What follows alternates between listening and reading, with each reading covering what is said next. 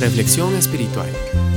Un momento de enseñanza, exhortación y palabra para instruir en justicia. Mateo 28, 19 nos dice, Por tanto, id y haced discípulos a todas las naciones, bautizándolos en el nombre del Padre, del Hijo y del Espíritu Santo. Nancy Leight nos cuenta que, debido al coronavirus, Uzbekistán, Kirguistán y Kazajistán han declarado el estado de cuarentena. Como en muchos otros países, esta situación ha afectado a los cristianos de esas regiones. El coronavirus está afectando nuestra realidad tal y como la conocemos. Para muchos cristianos esta pandemia ha cambiado su situación de forma muy drástica. Sin embargo, en medio de esta situación, muchos están viendo oportunidades para compartir el Evangelio de maneras que antes no podían debido a la persecución. En Uzbekistán, por ejemplo, las autoridades declararon el estado de cuarentena con al menos unas 12.000 personas infectadas por el coronavirus. En este país la situación es muy difícil ya que la mayoría de las personas ya se encontraban en una situación vulnerable a nivel económico. El coronavirus ha dejado a muchas personas sin trabajo y sin la posibilidad de obtener su sustento. Las autoridades, por otro lado, no ofrecen ninguna ayuda y la escasez de recursos básicos coloca a muchas familias en una posición desesperada. Ante esta realidad, la Iglesia de Uzbekistán ha decidido actuar. Algunas congregaciones intentan paliar la necesidad de los más pobres mediante el reparto de paquetes de comida. Esto Además, les da una oportunidad como ninguna otra para compartir el Evangelio. Otras iglesias se dedican a la fabricación casera de mascarillas y al reparto de estas entre la población, ya que está prohibido salir sin ellas a la calle. Además de esto, los cristianos tienen la posibilidad de tener las reuniones de la iglesia en su casa, algo que estaba prohibido por la ley anteriormente. Muchos están aprovechando este tiempo para visitar personas cristianas y no cristianas. Un cristiano de Uzbekistán comenta, en estos tiempos de dificultad, debemos tener mucho cuidado y ser sabios. Es importante seguir todas las normas sanitarias, pero a la vez no debemos tener miedo. No podemos escondernos, eh, tenemos que traer la luz y esperanza a aquellos que se encuentran en necesidad, compartir el amor de Dios con ellos. En una semana, 10 personas aceptaron a Jesús en una de las ciudades uzbecas afectadas por el coronavirus.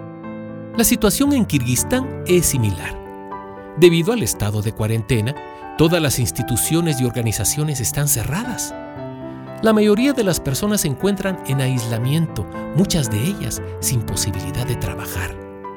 Además, el país no ofrece ningún tipo de ayuda a las personas en desempleo porque la necesidad en este país es muy grande. Tal como ocurre en Uzbekistán, la iglesia de Kirguistán ha decidido ayudar a los más necesitados con paquetes de alimentos, especialmente a los ancianos y a las familias con hijos. Los cristianos de Kazajistán Siguiendo el ejemplo de sus hermanos uzbecos, empezaron la producción y el reparto de mascarillas caseras entre la población de riesgo. Además, debido a la cantidad de tiempo libre que la situación ha generado, muchos creyentes y no creyentes han tenido la oportunidad de ver películas cristianas, lo que ha creado la oportunidad de que el Evangelio se comparta por ese medio. Es importante que veamos cómo la iglesia de estos tres países del Asia Central se ha adaptado a esta crisis que todo el mundo está padeciendo. No solo a la posibilidad de ofrecer sus reuniones online, sino realmente a entender que el mensaje de esperanza y compasión que el Evangelio trae a la vida de las personas es mucho más poderoso cuando la necesidad es mayor. La iglesia se ha erigido como un baluarte y un agente de restauración en estos tiempos de dificultad. Muchos de ellos fueron perseguidos anteriormente, pero no por ello han dejado de mostrar el amor de Jesús cuando la situación lo ha requerido. Amiga, amigo que me escuchas, probablemente en el lugar donde vives no existan restricciones para hablar de Jesús como en esos países de Asia Central. Y eso solo significa que en tus manos y en tu boca tienes una oportunidad de oro para compartir el mensaje de salvación. No necesitas ser evangelista o contar con facilidad de palabra. Lo que necesitas es ser luz contando a otros las maravillas que Dios ha hecho en tu vida. Primera de Pedro 2.9 nos brinda luz al respecto cuando dice, Mas vosotros sois linaje escogido, real sacerdocio, nación santa, pueblo adquirido por Dios, para que anunciéis, repito, para que anunciéis las virtudes de aquel que os llamó de las tinieblas a su luz admirable. Hoy, el mundo se ha sumido en un tiempo de tinieblas sin precedentes pero somos nosotros los llamados por cuanto hemos sido ungidos para dar buenas nuevas a los pobres, enviados para sanar a los quebrantados de corazón, para predicar libertad a los cautivos y a los ciegos vista, para poner en libertad a los quebrantados de acuerdo a lo que afirma Lucas 4:18. No es necesario que salgas a la calle o te reúnas en lugares públicos. Lo puedes hacer desde el lugar en que te encuentres.